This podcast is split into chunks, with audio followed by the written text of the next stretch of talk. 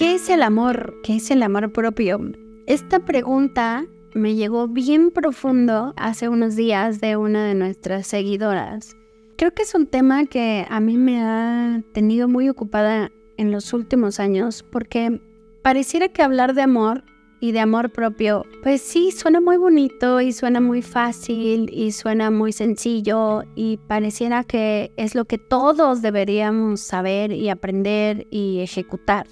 El punto es que para hablar de amor, pues primero tenemos que entender que el amor no es una emoción.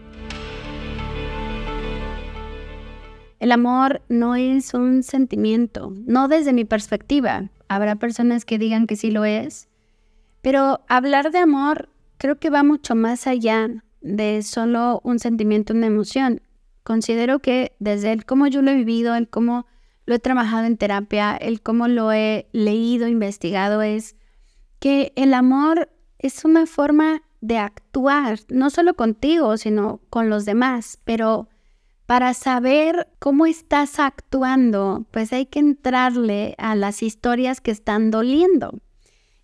Recuerdo aquella primera vez en donde llegué a terapia y me decía el terapeuta en turno que la forma en la que yo me hablaba pues era una falta de amor propio. Creo que esa fue mi, primera vez con este concepto y recuerdo que yo salí de esa terapia más confundida que nunca, porque yo decía, puta madre, o sea, ¿qué es el amor propio? Porque, ¿qué es eso de falta de amor propio? ¿Qué es eso de el cómo me hablo, cómo me cuido? El cómo me hablo y el cómo me cuido, pues fue lo que aprendí en mi pasado, fue lo que recibí de mis padres o es lo que obtengo dentro del entorno en el que estoy la mayor parte del tiempo.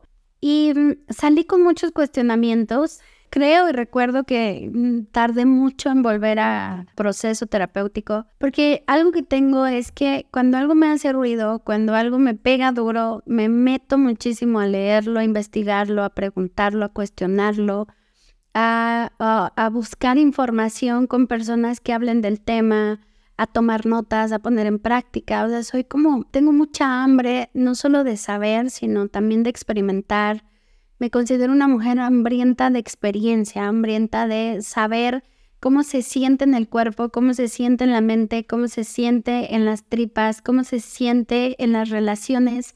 Todos estos conceptos que de pronto surgen cuando entramos a un proceso de sanación. Y más de un proceso de sanación es un proceso de autodescubrimiento, un proceso de autorreconocimiento. Y recuerdo que encontré un personaje que hoy no recuerdo ni, ni quién es, pero llegó en el momento preciso que hablaba justo de que para conectar con el amor, pues primero tendríamos que identificar cómo nosotros habíamos concebido el amor. En mi mente puede haber esta idea romántica del amor bonito, del amor que se entiende, del amor que se acompaña, del amor que se habla, del amor, pues el amor bonito, el amor que, que te llena, que te hace sentir seguro, que te hace sentir paz. El punto es que yo no tenía un referente en ese tipo de amor. Mi referente eran los gritos, la violencia, los abusos, el alcoholismo. Mi, referencia era de escuchar a, un papá mentarnos la madre y decirnos que son unos pendejos y al otro día nos abrazaba y nos besaba. Entonces era como, o sea, ¿soy pendeja o me besas y me abrazas? O sea, ¿qué, ¿cómo es tu amor hacia mí? Y recuerdo que cuando comencé a entender este concepto, pues regresé a terapia, yo decía, es que, a ver, explícame, porque yo tengo estos recuerdos, pero he escuchado que el amor es todo lo opuesto, entonces no sé cómo ligar un concepto con lo que yo tengo grabado. Y pues justo ahí entendí que el amor que yo había concebido, el amor que yo había recibido, pues era un amor violento, era un amor con insultos, era un amor con maltrato. Pero al final era amor.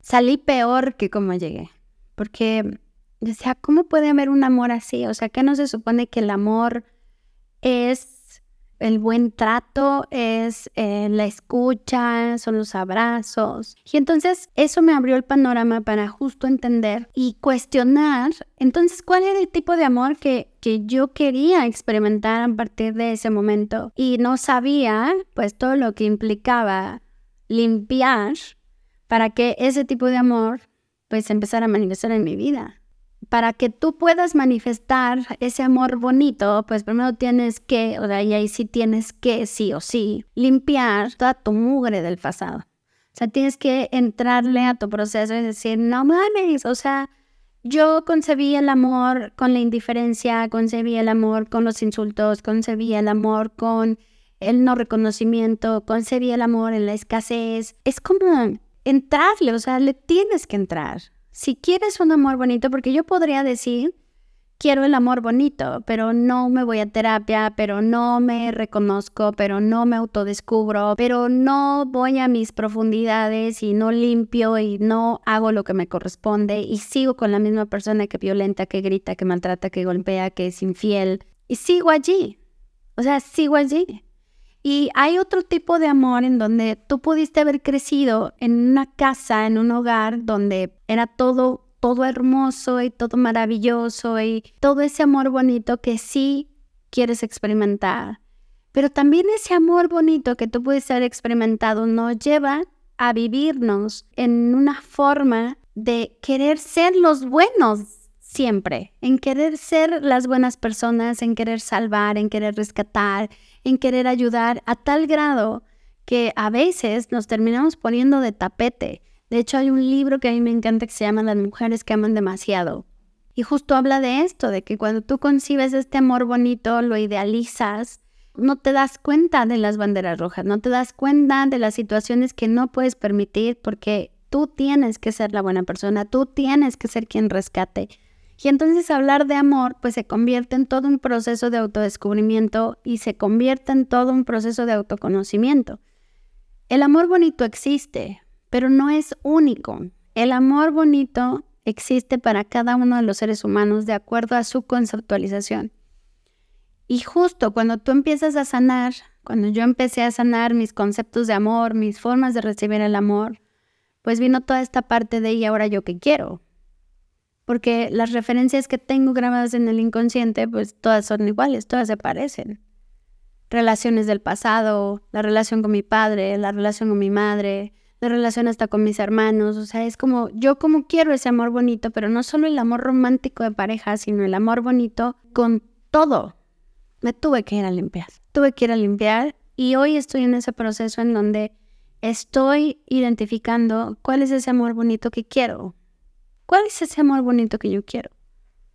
Ese amor bonito en donde se respeta, se acompaña, se ayuda, se pregunta, oye, ¿quieres mi ayuda o no quieres mi ayuda? Y se respeta si la persona dice, no quiero tu ayuda. Ese amor bonito en donde dejas de meterte en la vida de los demás, ese amor bonito en donde respetas los procesos ajenos, ese amor bonito donde aprendes a identificar qué estás sintiendo y si no te sientes a gusto, en paz, feliz, te retiras, y justo cuando tú sanas tus conceptos de amor, pues entonces vas a conectar con un amor propio, que el amor propio es el amor hacia mí. Cuando tú sanas el concepto de amor general que recibiste en casa, que el cómo tú lo conceptualizaste, ahora viene la parte en donde como tú vas a comenzar a practicar ese amor bonito primero en ti. ¿Cómo te vas a hablar? ¿Cómo te vas a cuidar? ¿Cómo te vas a alimentar? ¿Cómo te vas a relacionar con los demás? ¿Qué vas a permitir de los demás hacia ti? ¿Cómo vas a permitir que te hablen, que te traten? Y también es este proceso de poner límites y de decir, esto no es amor para mí, entonces lo siento. Por supuesto que la forma en la que probablemente hoy te vinculas, pues a lo mejor te vinculas con muchísima gente, con mil, dos mil, tres mil personas. Pero probablemente cuando tú trabajas el amor propio y en esta resignificación del concepto del amor que tú tengas, pues te va a llevar a reducir tu número de personas de tu círculo más cercano. Antes tenías 2.000, probablemente en todo este proceso termines con 5. Pero ¿qué prefieres? ¿Qué te da más paz? ¿Qué te da más tranquilidad? Y pues gracias a esta seguidora yo comencé a cuestionarme muchísimo estos procesos del el amor propio. Y hoy te puedo decir que estoy en el camino y quiero seguir en este camino y por supuesto el número de personas en mi círculo social es súper reducido, pero me siento muy feliz y me siento muy en paz. Y te lo quise compartir porque el darme cuenta de todos estos restos que todavía están ahí haciéndose presentes y haciendo ruido, todavía lastiman y todavía duelen, pero es parte del camino. Pero nosotros elegimos si le damos el poder a esos restos o seguimos en el proceso que nos está dando paz y tranquilidad. Así que te quiero dejar dos preguntas para cerrar este episodio y es, ¿cómo tienes conceptualizado el amor? ¿Y cómo es el amor bonito que quieres empezar a construir?